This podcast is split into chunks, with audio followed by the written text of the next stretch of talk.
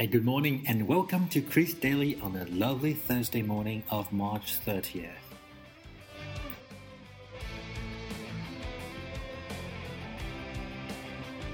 今天呢，在金融方面呢，我们会提到 BlackRock 开始使用人工智能替代部分主动型基金经理。在医药方面呢，Tesaro 的卵巢癌新药 Zejula 的定价可能会在每个月一点四万美金左右。国内新闻方面，我们会提到北京的二零三零年的规划。以及武汉本地新闻的东湖绿道二期工程开工。最后，花边新闻我们会谈到安信证券否认 SNH 四十八团员总攻俞慧文加盟 TMT 研究组。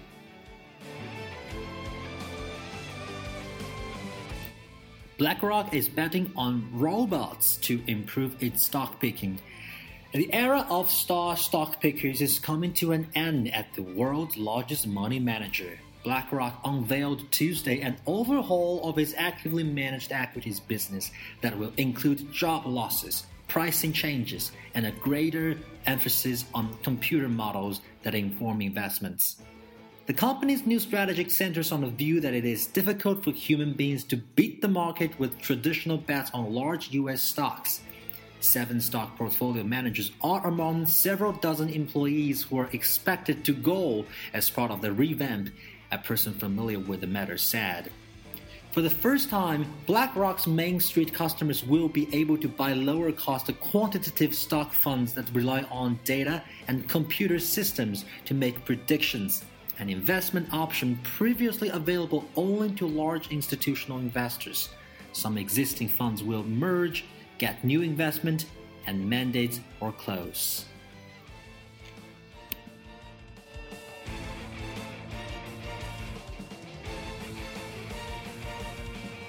Tesaro won't reveal price of its ovarian cancer drug, but it'll likely be near 14,000 US dollars a month. When Tesaro announced Monday afternoon that the US FDA had approved its ovarian cancer drug, the company said it would wait to announce the drug's price until the Zejula launched in late April but because the Zejula is part of a class of cancers called PARP inhibitors, getting a sense of what pricing might be is as easy as looking at its competitors. The drug will likely cost at least 13,700 US dollars a month, or the price of Clovis Oncology's Rubraca, said Wedbush analysts. Brad Loncar, the CEO of Loncar Investments, said the, he, he expects the drug to be priced at a parity with competitors, but the company's strategy of waiting a month to release price information was strange, he said, since drug makers already know at this point what the price will be. Rival drugs Rubraca and AstraZeneca's Lynparza were approved by the FDA in December 2016 and December 2014, respectively. Lynparza is priced slightly lower than Rubraca at about 12,600 US dollars a month, according to Raymond James, analyst Christopher Raymond. In contrast with Zejula, both Rubraca and Lynparza are limited to patients with a BRCA mutation, which leads to higher risk of ovarian cancer. That could change soon. AstraZeneca announced early Tuesday that the FDA was reviewing Lynparza for maintenance in relapsed ovarian cancer patients.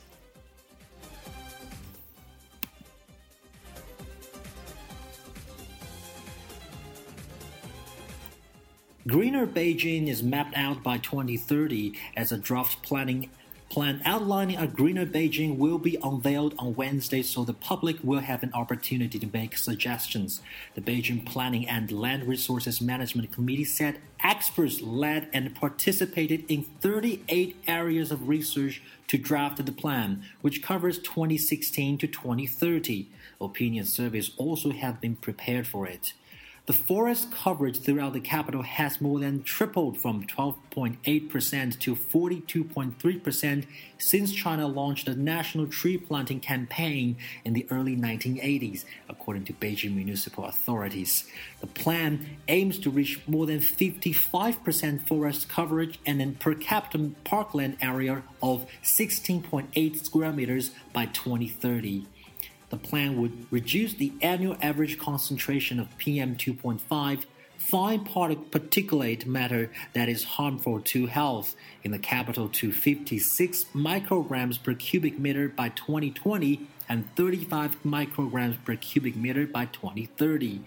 People can make reservations online to read the plan and on Beijing Municipal Planning and Land Resources Management Committee website using an ID card or passport. It will be available until April 27th. And we turn our eye to Wuhan. In March, the second phase project of Wuhan East Lake Greenway officially started construction. With a total length of 68.8 kilometers, the second phase project will wind through the whole lake and Tangling Lake, string together Ma Anshan Forest Park and Baima Scenic Spot of the East Lake and connect two universities, the Huazhong University of Science and Technology and the Wuhan University of Science and Technology City College, including a main route of 44.7 kilometers and a branch route of 24.1 kilometers. The whole project will set six first level and second level way stations, respectively. It will connect with the finished 28.7 kilometers Greenway after completion making the greenways into a circle and a web.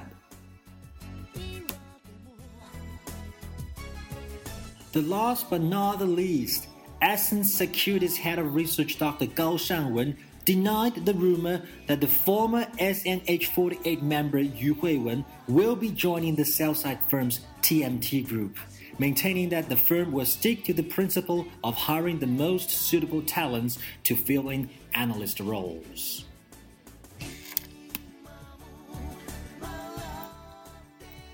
And that wraps up our today's version of Kris Daily.